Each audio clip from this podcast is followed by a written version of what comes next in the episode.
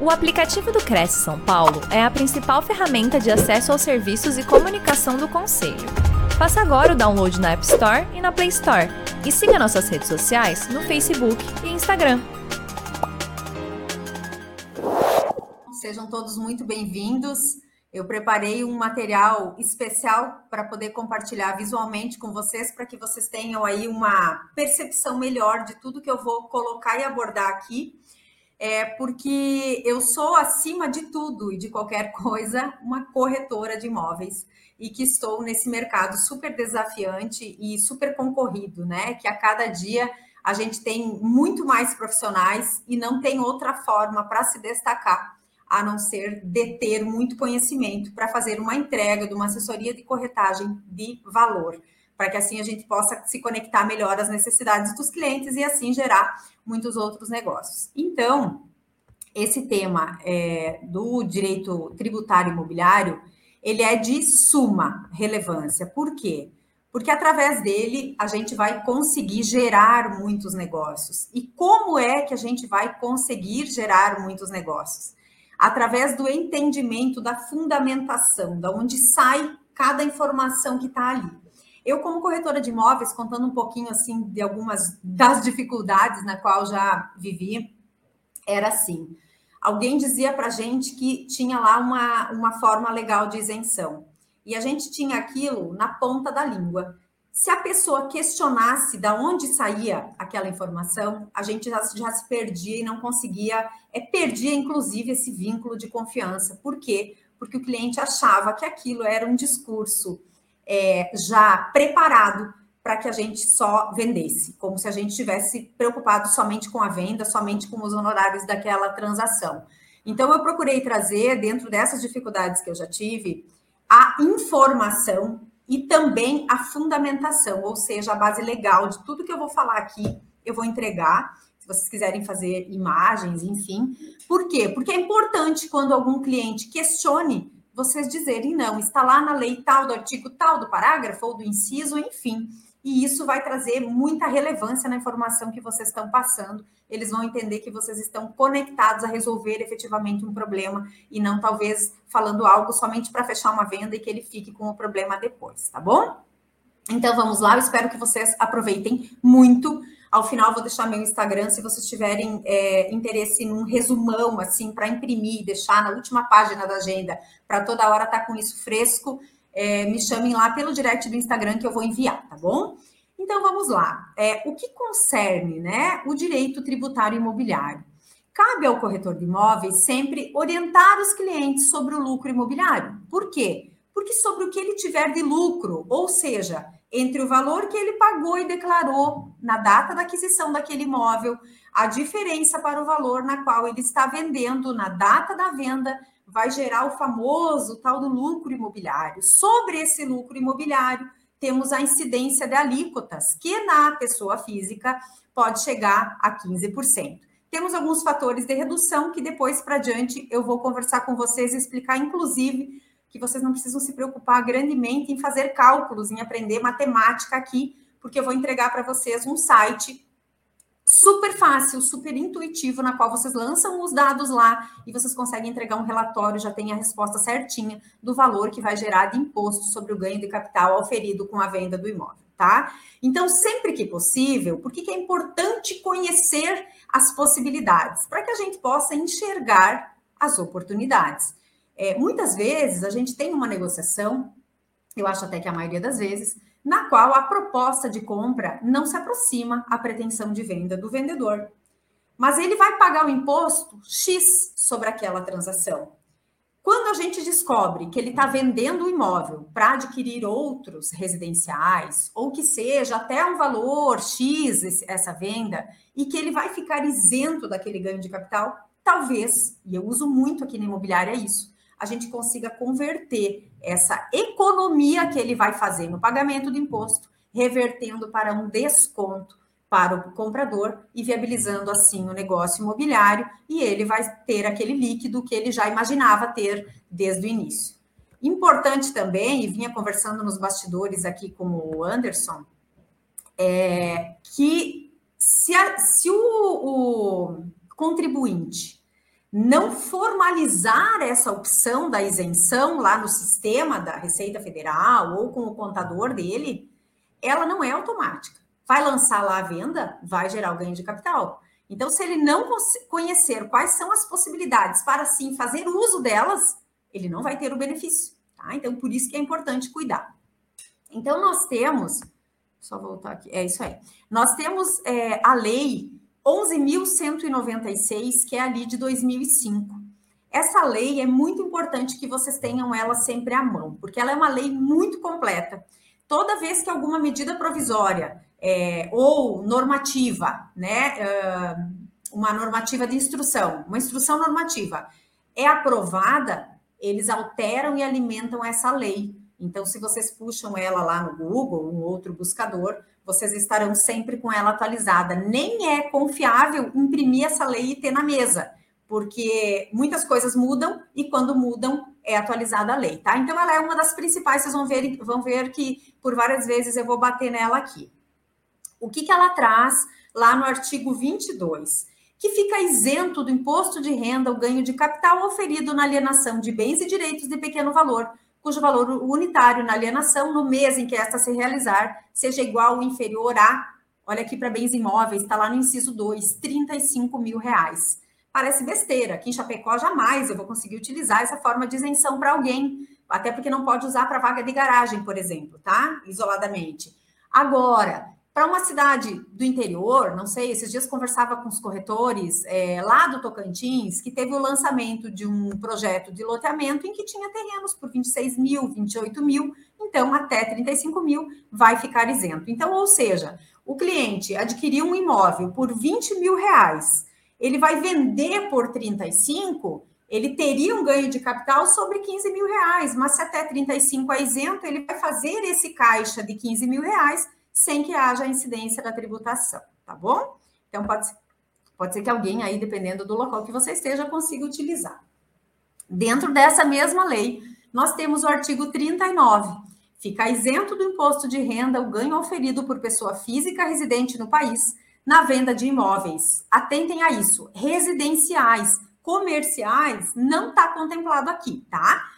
Aliás, na lei, em lugar nenhum, comercial não vai ter isenção do imposto de renda, tá? E nem terreno, a gente vai ver adiante.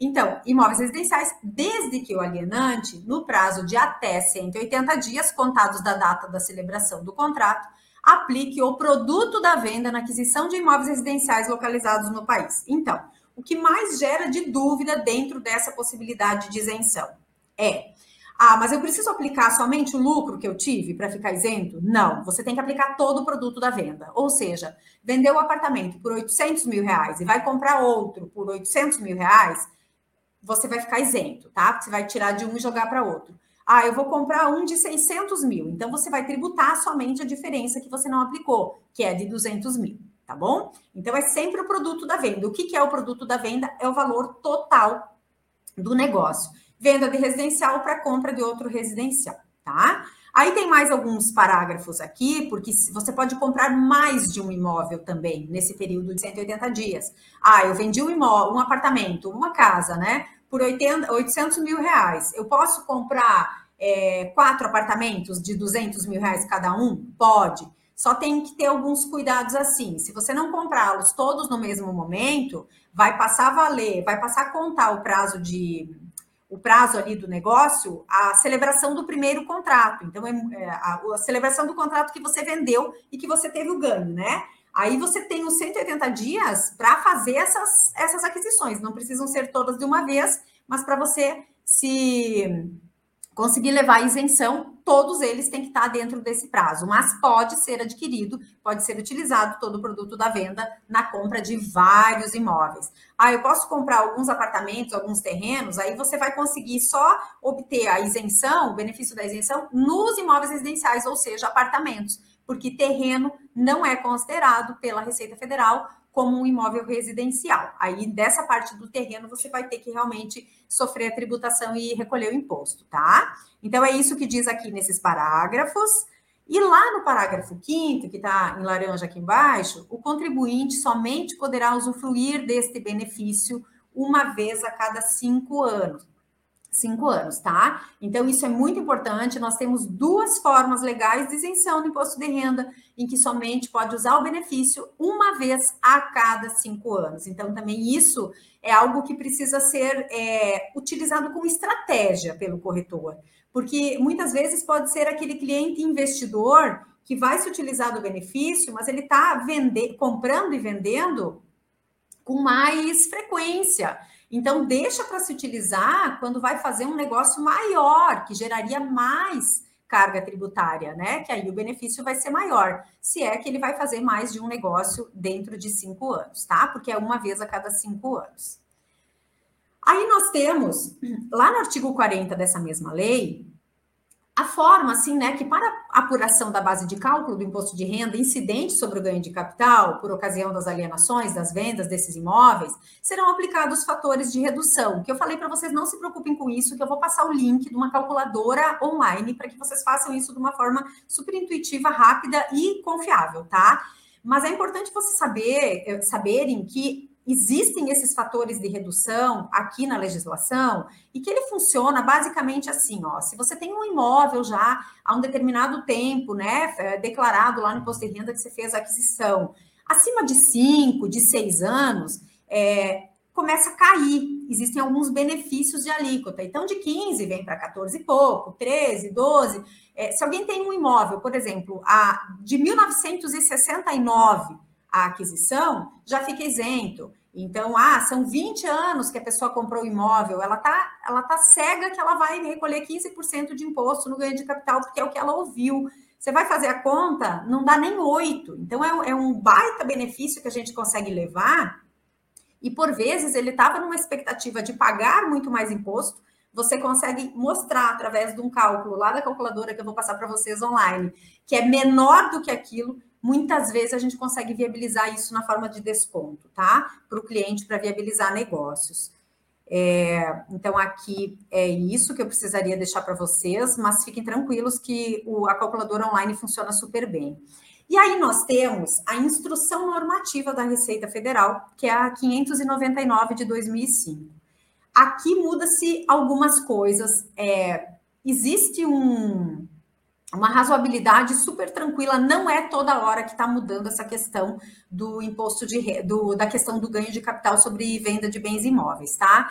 Então a gente teve uma alteração há pouco tempo, que é algo que o STJ já tinha um posicionamento, eu já havia abordado isso, até tem postagem lá no Instagram sobre que, é, que administrativamente a gente entrava com recurso e já estava conseguida a isenção e agora veio uma normativa dizendo não, já está no sistema que todo mundo é isento, não precisa mais questionar, não precisa mais nada, que já está automaticamente. Então, eu vou mostrar logo para vocês qual é essa possibilidade, que vai ajudar muito para aquecer aí o mercado imobiliário, vocês vão, vão já pegar essa sacada aí. O artigo 2 dessa instrução normativa 599 diz o seguinte: repete lá o que a gente viu na, na lei, tá? Fica isento do imposto de renda, ganho oferido por pessoa física residente no país na venda de imóveis residenciais, desde que o alienante, no prazo de 180 dias contado da celebração, aplique o produto da venda na aquisição em seu nome de imóveis residenciais localizados no país. Percebam que é o mesmo teor do artigo 39 da lei. Por quê? Porque a instrução normativa foi colocada, automaticamente já alimentou a lei lá, tá? O parágrafo 10 diz o seguinte: agora a gente começa a ter uma repercussão um pouco maior do que o que está lá na lei. Por isso é importante saber, porque são várias normativas e várias situações que não está tudo num lugar só, né? Aí a gente precisa ter todas essas possibilidades de acordo com a legislação pertinente. Então, olha só, parágrafo décimo aqui. O disposto nesse artigo aplica-se, inclusive, aos contratos de permuta de imóveis residenciais, à venda ou aquisição de imóvel residencial em construção ou na planta, e olha o que dizia, eu trouxe só para dizer que a gente já vai passar um risco nisso. O, para, o parágrafo 11 dizia que o disposto dessa, nessa, dessa isenção não, não se aplicaria na hipótese de venda na hipótese de venda de imóvel residencial com o objetivo de quitar total ou parcialmente débito remanescente da aquisição a prazo ou a prestação de imóvel residencial já possuído pelo alienante. O que, que é essa aquisição a prazo? Poderia ser financiamento bancário. Então, a, legisla... a legislação. Deixa eu tomar uma de água aqui que está seco. Obrigada. a legislação ela não previa que você poderia aplicar o ganho de capital da venda de um imóvel para quitar um financiamento bancário de um outro imóvel que você já tinha lá no teu nome. Agora a gente já pode utilizar isso, tá? E vejam lá o inciso segundo, o disposto nesse artigo, ele não vai se aplicar, tá? A venda ou aquisição de terreno, porque como eu já comentei antes com vocês, terreno não é considerado um imóvel residencial. Então, não é só para quando eu vou comprar um terreno com recursos de um imóvel que eu já vendi, que eu perco a isenção. Se eu estou vendendo um terreno, mas eu vou comprar em até 180 dias outros imóveis residenciais, também não vale, tá? Então, nem na venda, utilizar isso para outras coisas, e nem na compra de terrenos. Não vai conseguir, tá? e já está justificado aí por quê, tá? Realmente é uma normativa interna da Receita Federal que não o considera como imóvel residencial. E também vejam aqui no inciso terceiro que não tem como utilizar essa questão da isenção a aquisição somente de vaga de garagem ou boxes de estacionamento, tá? Então não dá para dissociar do imóvel, porque agora na maioria das incorporações, né, mais atuais assim, as vagas de garagem elas não saem mais atribuídas às unidades de apartamento, por exemplo, elas estão em matrícula própria. E é muito comum ter compra e venda de boxe de garagem só, mas aí você vai ter que tributar normalmente como um imóvel normal, sem poder se utilizar de alguma de alguma forma de isenção, tá? Então, como eu conversei com vocês antes, o STJ ele já tinha confirmado que era isento de imposto de renda o ganho de capital resultante da venda de imóvel residencial que fosse utilizado, né, para quitar, total ou parcialmente. Então, eu não, por exemplo, é, eu tenho lá um saldo de financiamento de um imóvel de 500 mil reais ainda, o saldo devedor lá no banco. Mas eu vendi um imóvel que geraria um ganho de capital de, sei lá, vendi um imóvel de 350 mil. Eu posso pegar esses 350 mil todo, lembrem que é todo o produto da venda, né? Não é só o lucro, e abater lá daquele saldo devedor do financiamento. Então, isso é, vou usar ele todinho, mas para abater parcialmente a dívida, não precisa ser do total. Então, desde que eu tenha utilizado todo o produto da venda, vai ficar isento, tá? É... E tem mais um detalhe, que aí a instrução normativa 2070, que é de agora, de março de 2022, ela entrou em vigor para resolver esses casos que tinha muita demanda na Receita Federal para que fosse aceito, né, em relação a várias decisões favoráveis já a contribuintes para que ficasse isento o uso do ganho de capital para quitar financiamentos, total ou parcial, conseguiu também resolver a aquisição do imóvel na planta. Então, eu deixaria para vocês aqui uma uma super ideia, uma super situação para que vocês movimentem muitos movi uh, negócios imobiliários aí. O cliente está vendendo um imóvel, é, para fazer outros investimentos imobiliários. Até então, ele não conseguia usar o produto da venda de um imóvel para comprar imóveis na planta. Agora ele consegue. Então, tem vários lançamentos imobiliários que a gente consegue ter um retorno financeiro muito bom comprando ali no, no pré-lançamento, no lançamento, né? Para ficar pagando no tempo de obra, enfim. Se você pegar todo o produto da venda de um imóvel, você comprar apartamentos na planta agora está valendo, não precisa mais discutir, não precisa mais comprovar nada, né? Era um estresse realmente, tinha que ter um advogado, e agora está tudo resolvido nesse sentido. Agora, algo muito importante que eu preciso deixar aqui para vocês. É, esse investimento, para que valha a questão da isenção para compra de imóveis na planta, não pode ser de SPS, tá?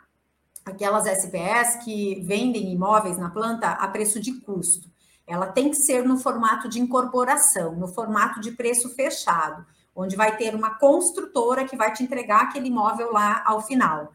E também outro detalhe importante é que se você vai comprar um imóvel na planta para que a entrega esteja prevista para 48 meses, e sendo assim, o prazo de pagamento que a construtora está concedendo também é de 48 meses, por exemplo, mas você está com todo esse produto da venda de um outro imóvel no à vista, você tem que utilizar em até 180 dias esse produto total, né? A não ser que você vá receber parcelado da sua venda e vai jogar parcelado aqui. Ou seja, esses lançamentos contábeis, eles têm que ter uma estratégia inteligente de lançamento lá para validar efetivamente essas isenções, tá?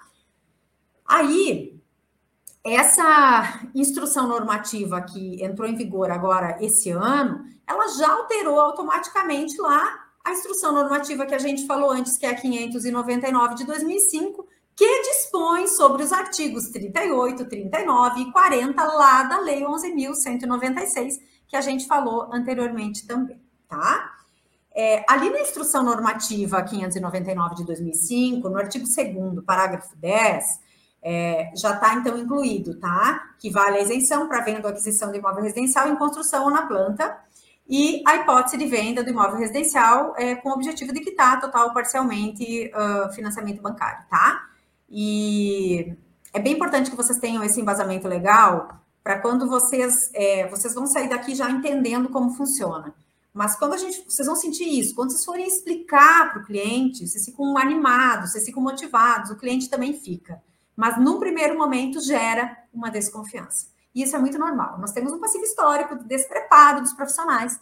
E, e é por isso que eu, eu, gosto muito do trabalho do Cresce São Paulo por conta disso. Eles estão entregando muito conteúdo todo o tempo. Se vocês conseguirem explorar tudo que eles já têm de live aqui, né? Vocês já, sabe, já saem com uma formação incrível. Muitos corretores me pedem, Fábio, que curso eu faço? O que, que, é melhor? Se assistir só o que já tem de conteúdo gratuito, já, já, já merece um destaque grande, assim, né? Se desenvolvendo, se dedicando para todo o conteúdo que já está disponível aí.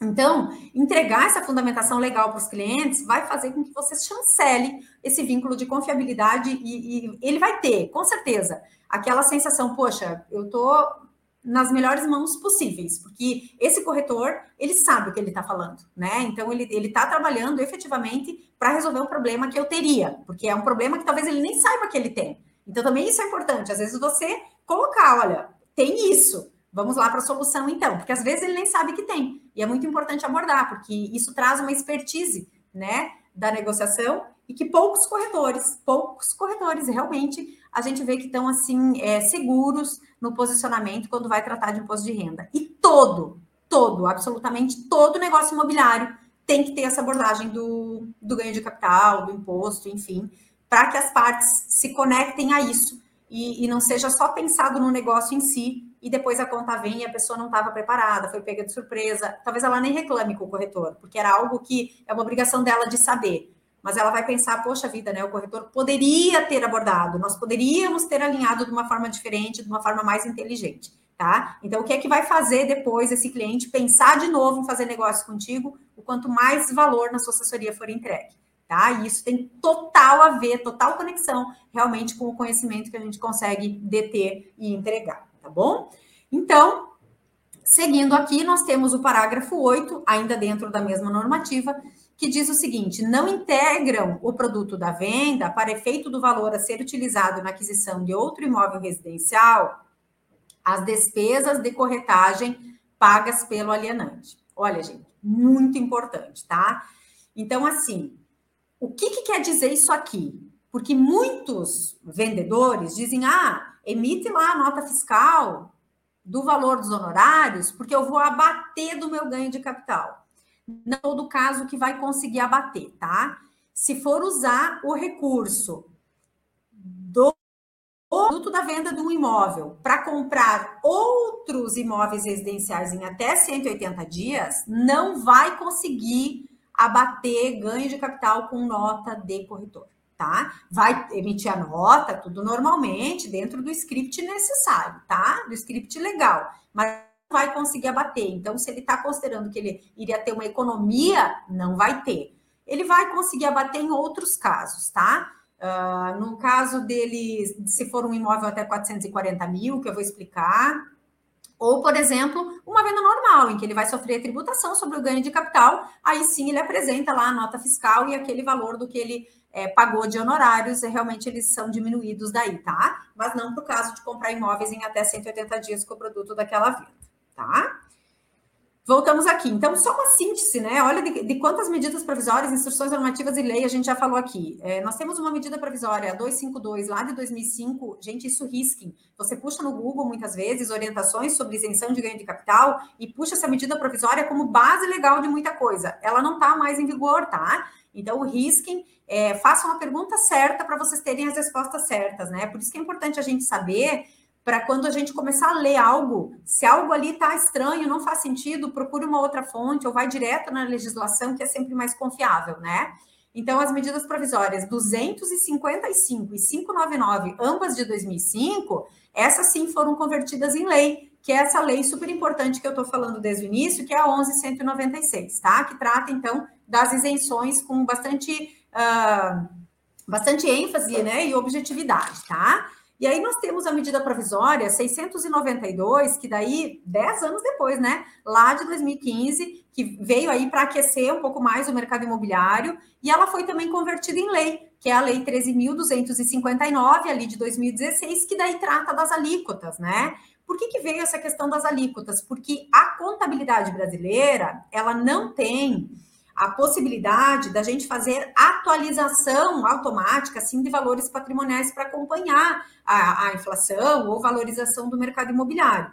Como ela não tem essa possibilidade, para que ela entregasse um benefício pelo tempo que a pessoa fica com o imóvel no nome, ela entregou descontos, ou seja, redutores de alíquota para que, com o, com o passar do tempo, quanto mais tempo ele ficar com o imóvel no, no nome, menos ele pague de imposto no momento lá da venda, tá bom? Aí nós temos também a instrução normativa da Receita Federal, que é bem importante, é 84 de 2001. Se vocês quiserem depois dar uma olhada lá, porque não tinha como trazer tudo aqui, mas ela trata das permutas, tá? E a gente sabe que o mercado realmente ele está muito aquecido, mas não é tanto negócio com dinheiro, né? Tem muita permuta, tem muita troca, então é importante que a gente é, entenda também como é que funciona essa questão tributária para as permutas e ela tá nessa instrução normativa, tá? Aí tem a instrução normativa que é a 599-2005, que é o ganho de capital para pessoas físicas, e agora essa 2070 de 2022, super recente, que fala da questão do financiamento e também aquisição de imóvel na planta como uma nova possibilidade, tá? Esse decreto 9580 lá de 2018, eu acho que é o que mais contém artigos assim que eu já tenha tido acesso, porque é enorme, mas a parte imobiliária ela é menor, né? Então, a gente é importante a gente se ater lá no artigo 35, inciso 6 item A e seguintes dela é que vai colocar tudo que está diretamente relacionado a negócios imobiliários. Então, lá no artigo 35, a gente tem assim: são isentos ou não tributáveis. ênfase para o item B, é uma nova possibilidade aqui. O ganho de capital oferido na alienação do único imóvel que o titular possua no nome, né?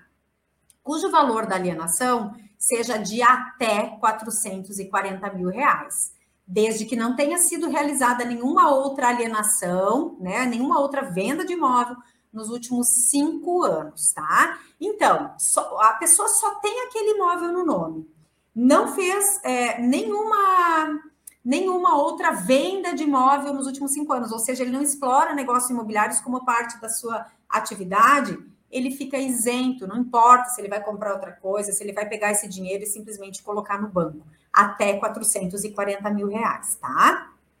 Aí, é, aqui vai repetir o item C, né? Ele repete da questão dos 180 dias, aqui fala um pouquinho também das alíquotas, né? Realmente ele é um decreto bem completo. E é muito importante enfatizar que tudo que a gente está falando aqui, ele é para pessoas físicas, tá? Para a jurídica, sempre é bom consultar o contador, porque o valor do imposto que incide é menor. Mas olha o detalhe, não incorram nesse erro. Quando a gente trata de pessoa física, o ganho de capital ele é apurado sobre o, o lucro imobiliário, que é justamente a diferença entre o que ele pagou e o que ele está vendendo.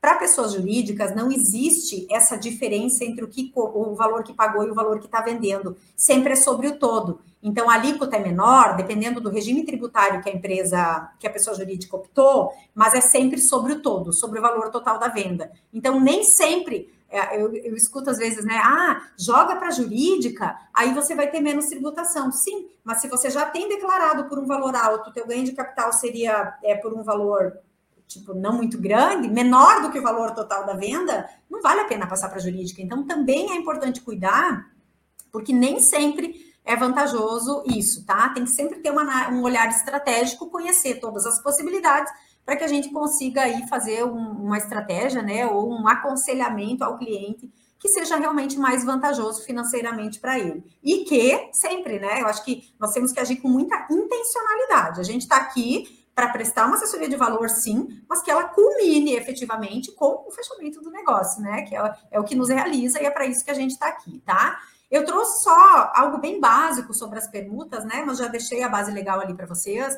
Que quando a permuta é sem torna, ou seja, estou trocando um imóvel pelo outro, sem nada de volta, sem nada de diferença entre um pelo outro, não há incidência no imposto, porque não, não, ninguém teve ganho, né? Trocou um pelo outro. Agora, lá dentro da instrução normativa 84 de 2001, né, que é aquela que eu comentei é, para vocês, é muito importante entender que não adianta usar também a permuta como uma estratégia de isenção. Ah, eu vou permutar um pelo outro aqui, porque nesse momento eu faço uma atualização. Ah, tá lá declarado por 100 mil reais o meu terreno, mas hoje ele vale um milhão e a pessoa tem declarado um outro por um milhão. Eu vou trocar um pelo outro porque eu atualizo o valor do meu por um milhão e fico isento. Isso não acontece, tá? Então, muito cuidado, porque na permuta sem torna, vai trocar um pelo outro, mas o valor contábil de cada um segue o que o CPF ou o CNPJ já tinha, tá? Então, não vai incidir o ganho de capital no momento dessa permuta sem torna. Agora, se a, a base contábil, né, o valor contábil dele segue para o outro imóvel na qual ele recebeu de permuta, quando ele for vender aquele imóvel, ele vai ter a incidência da carga tributária, tá? E aí tem mais um detalhe: se ele tinha há muitos anos aquele imóvel no nome, depois vai valer a data da permuta, o que pode, nesse lapso temporal, ter sido perdido um valor importante de redução de alíquota. Então, é mais um detalhe que a gente pode cuidar aí e também fazer um bom aconselhamento para o cliente. Nem sempre vale a pena é, é, é, deixar o valor menor, né? É melhor arrecadar a tributação, o ganho de capital, mesmo no momento de permuta, para trazer ele num valor mais real, aproveitando se ele está muito tempo no nome, porque a alíquota vai ser menor do que depois, né? Isso se já tem intenção em fazer um negócio, se não tem, tá tudo bem, tá?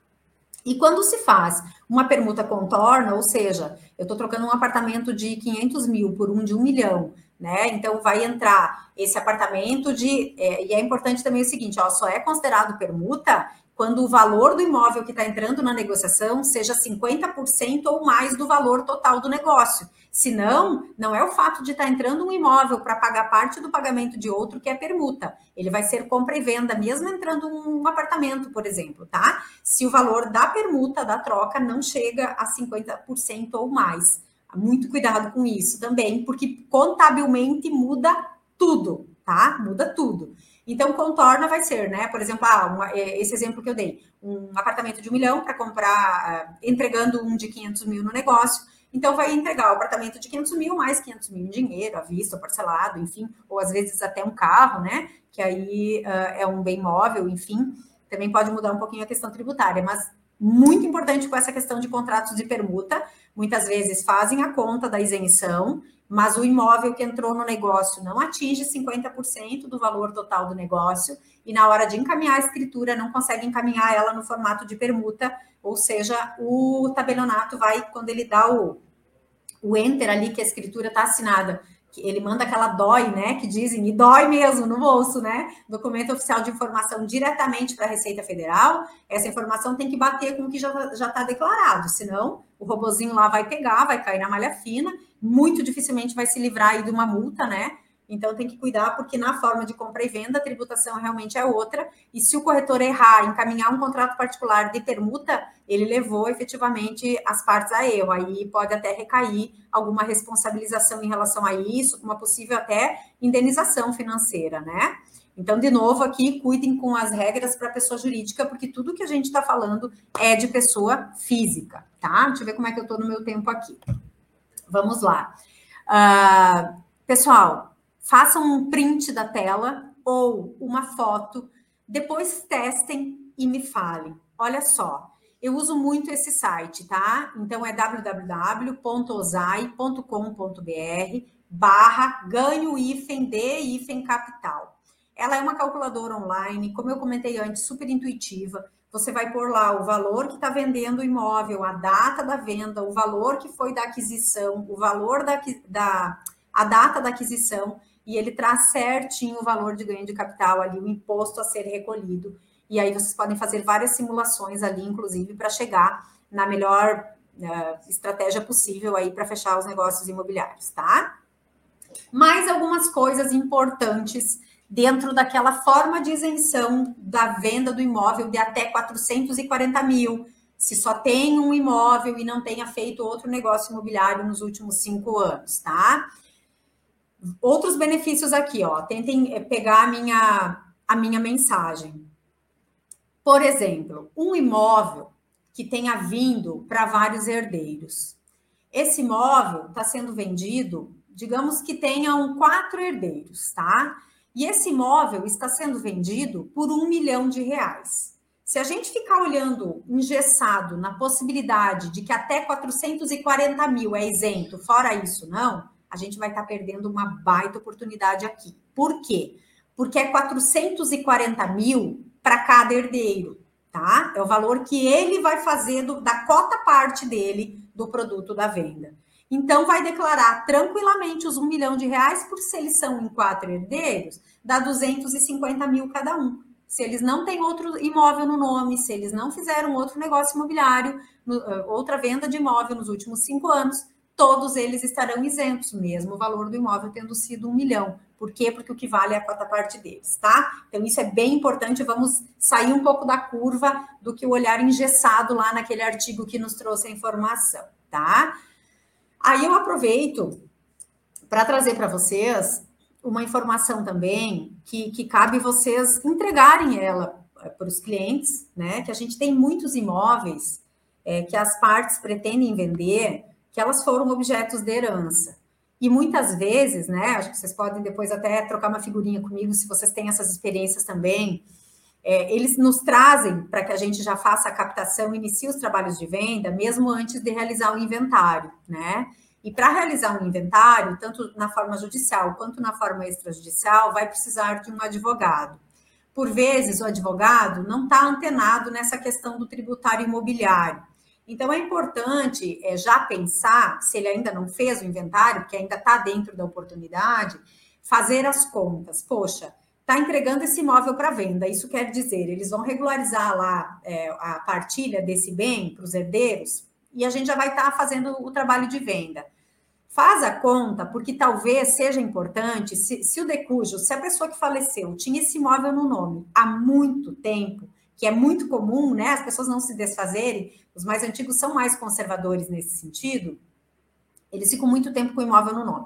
Então, vale a pena trazer ele para um valor mais de mercado, mesmo recolhendo mais valor de ITCMD, que o ITCMD, quando tem é, nível de parentesco, chega ali a 8%, tá? Muda de estado para estado, porque realmente ele é um imposto estadual. Mas 8% aí é uma média. E ele vai ter alíquota redutora de ganho de capital. Então, você vai pagar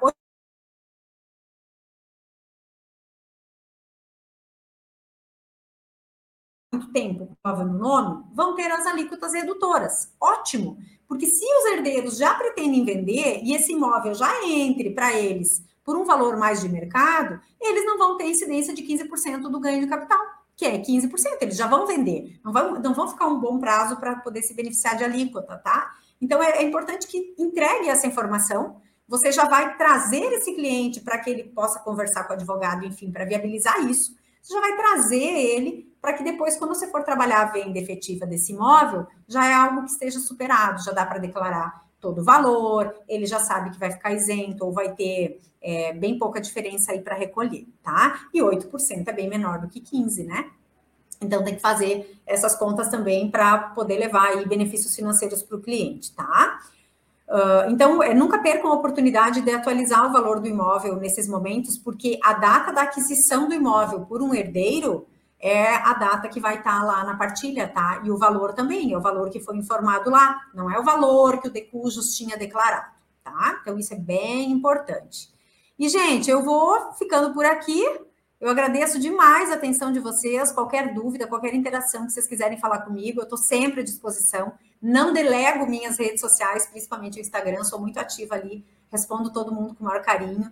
E essa troca é valiosa para mim. Todas as postagens que eu faço sempre são baseadas em dúvidas, em coisas de rotina que acontece aqui na imobiliária também, para ajudar vocês aí a atuar de uma forma mais segura, né? E gerando um, um, uma confiabilidade cada vez maior aí com os clientes de vocês.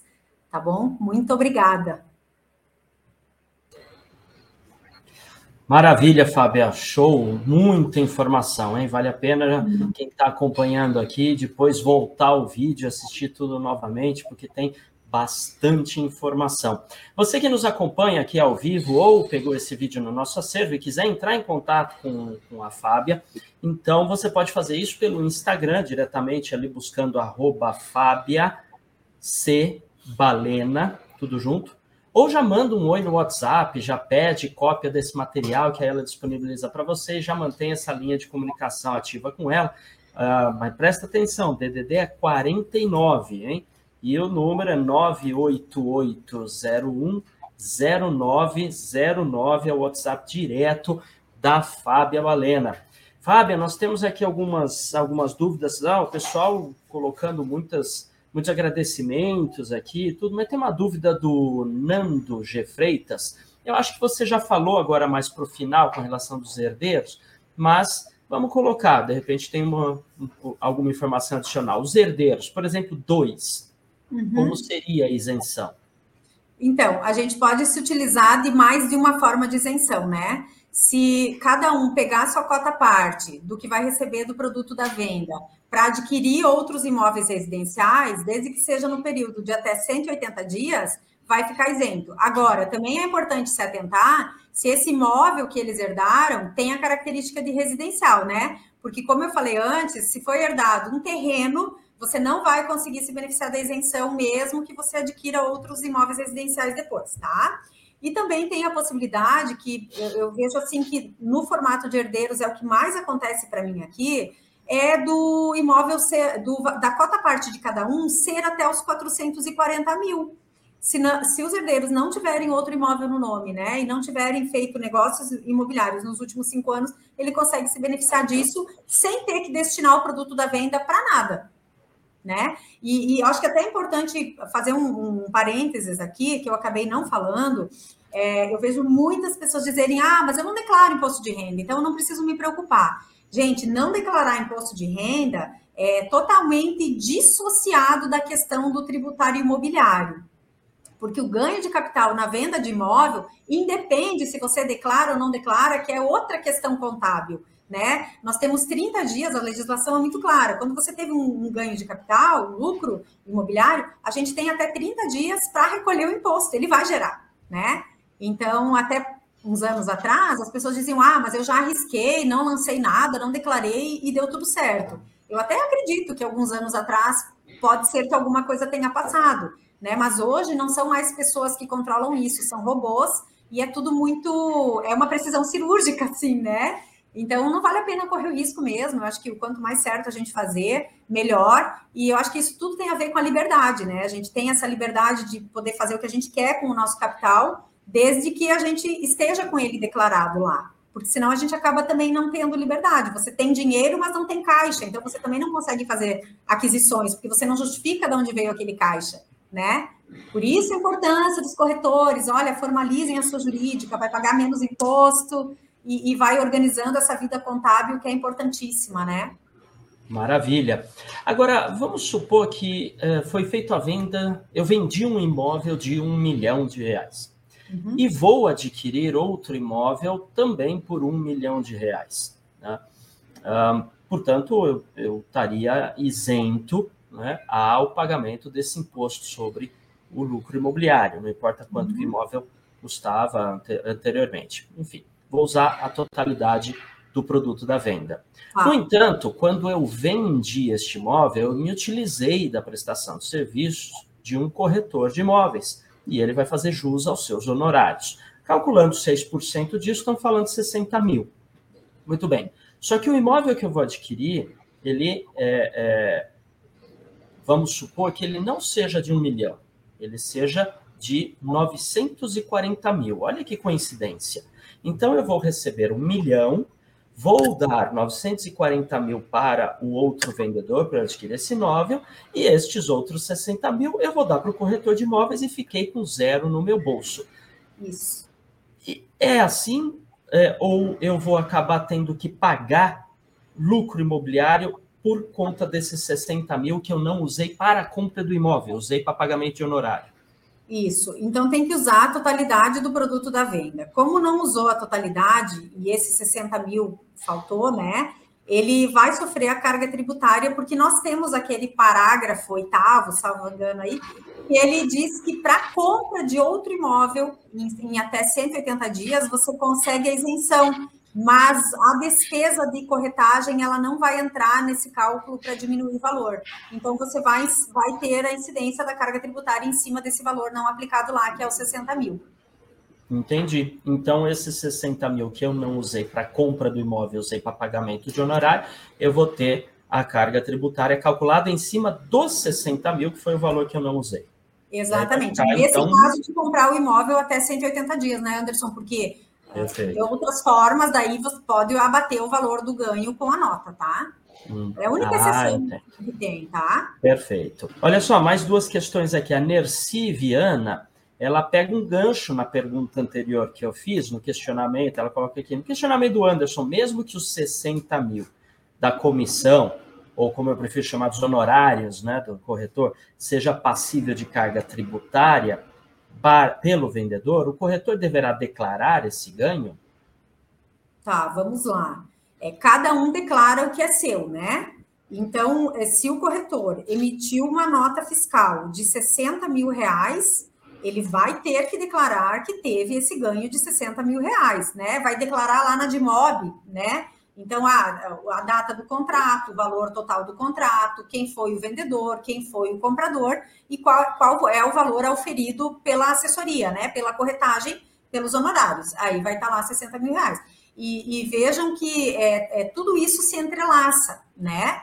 Então, assim, a informação que o comprador vai declarar, que o vendedor vai declarar e que o corretor vai declarar, tem que bater. Se algo não bater, automaticamente fica lá. Daí vai ser, vai tentar tirar, por exemplo, emitir uma certidão da União lá no site da Receita Federal, né, uma negativa, e de repente diz que os dados são insuficientes para a emissão da negativa. Compareça a uma unidade da Receita Federal para verificar. Às vezes não é nada, assim, né? Não precisa se assustar, mas você vai lá, é algo que não bateu. Aí você, se você conseguir justificar que realmente foi um detalhe, alguma coisa mal compreendida, ok. Se uhum. foi algo mais grave, talvez uma sonegação, ou que o corretor, as partes declararam que pagaram o corretor, mas o corretor não declarou o seu recebimento, ele, ele vai ter que recolher os impostos em atraso, já vai ter incidência de multa, né? Uhum, então, cada um tem que cuidar muito dos seus lançamentos, mas é excelente a pergunta, porque automaticamente todos têm que bater.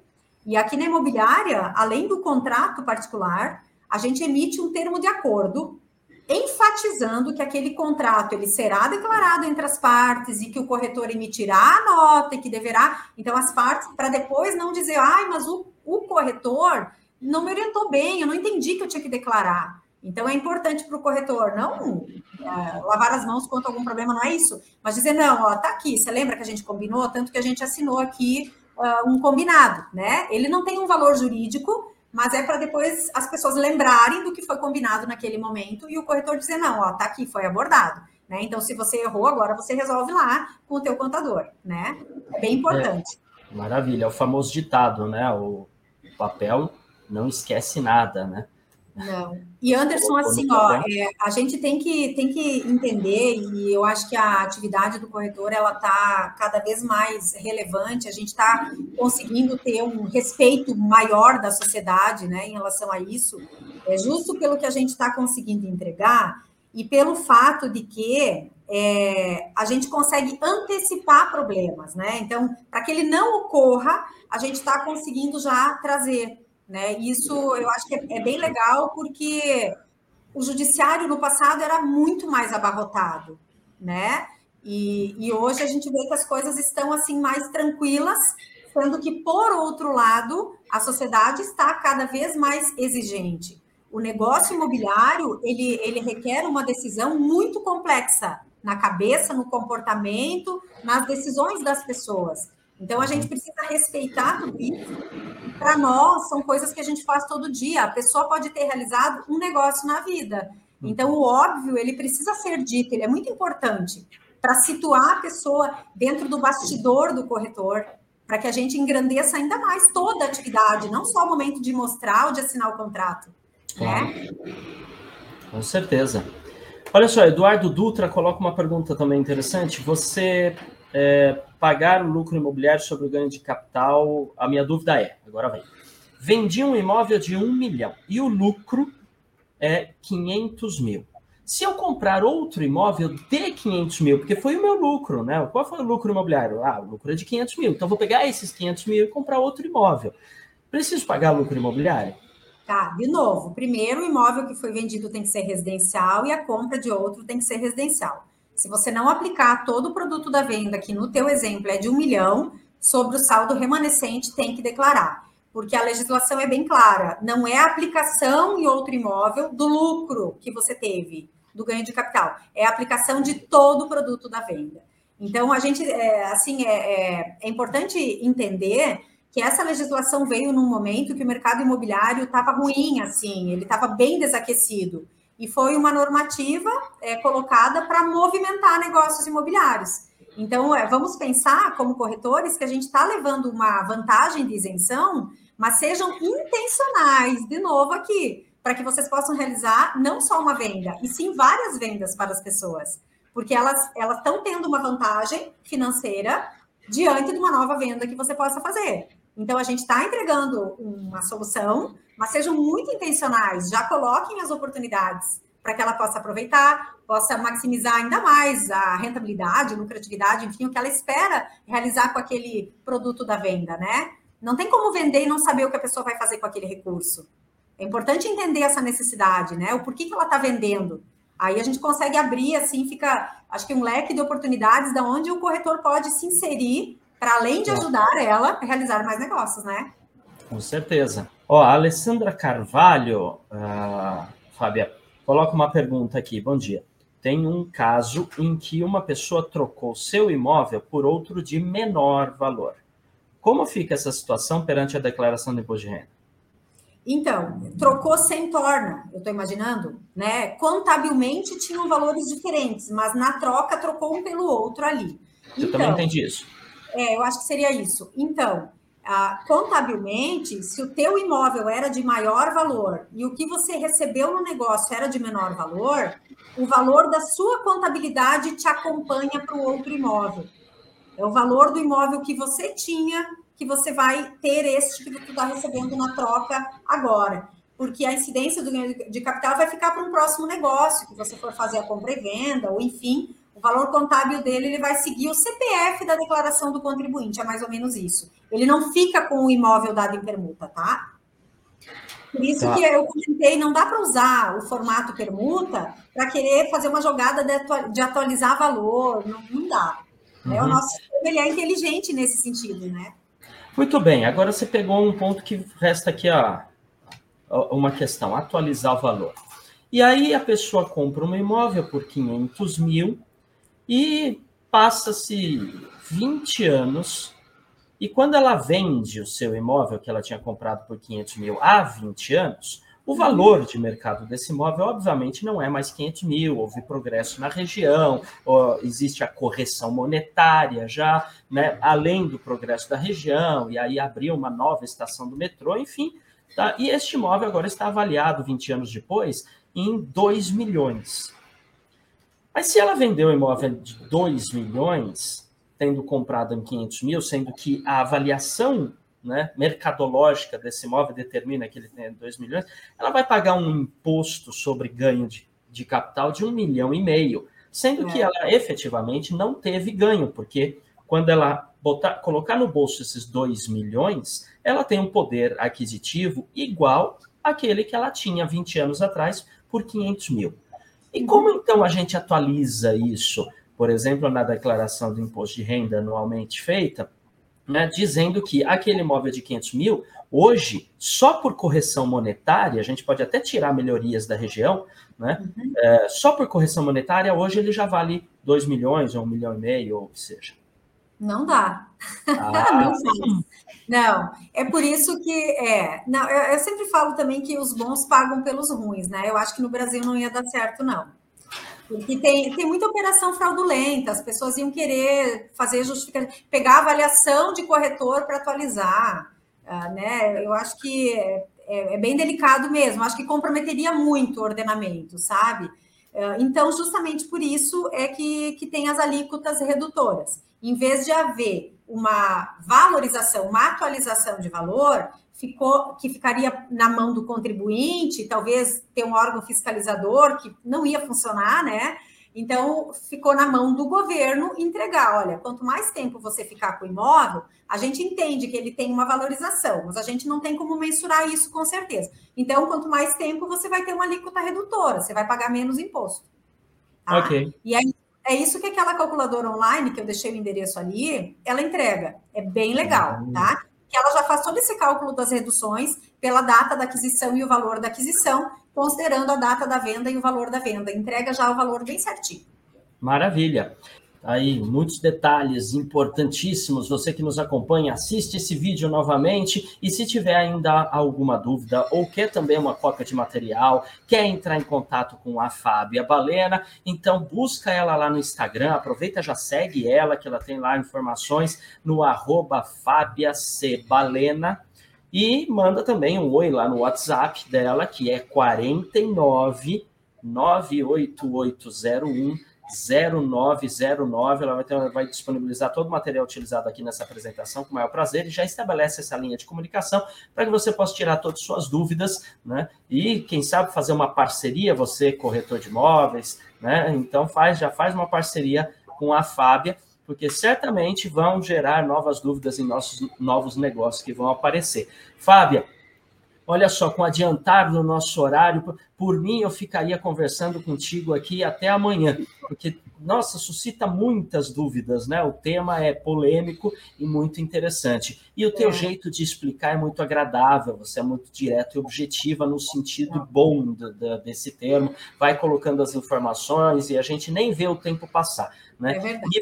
E, é, e você colocou uma informação importantíssima aqui, que foi que é, dação em pagamento é um assunto também extremamente importante que vale uma live. Então já está registrado aqui e já fica aqui publicamente o nosso convite para tê-la novamente, se for possível, se tiver disponibilidade sua, para a gente fazer uma live sobre dação em pagamento. Olha que importante, que bacana.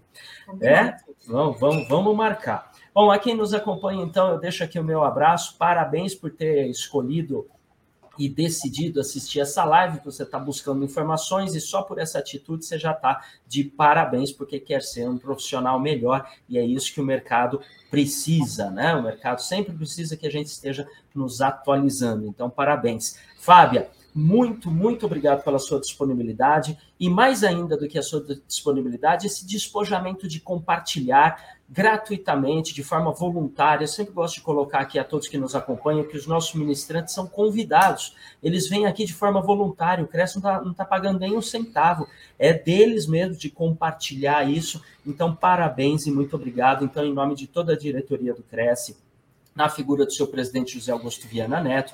Eu deixo aqui, então, os nossos mais profundos agradecimentos pela sua presença aqui conosco, pela parceria aqui, pelo seu voluntariado, em estar compartilhando aqui seu conhecimento, sua vivência com os nossos colegas de profissão.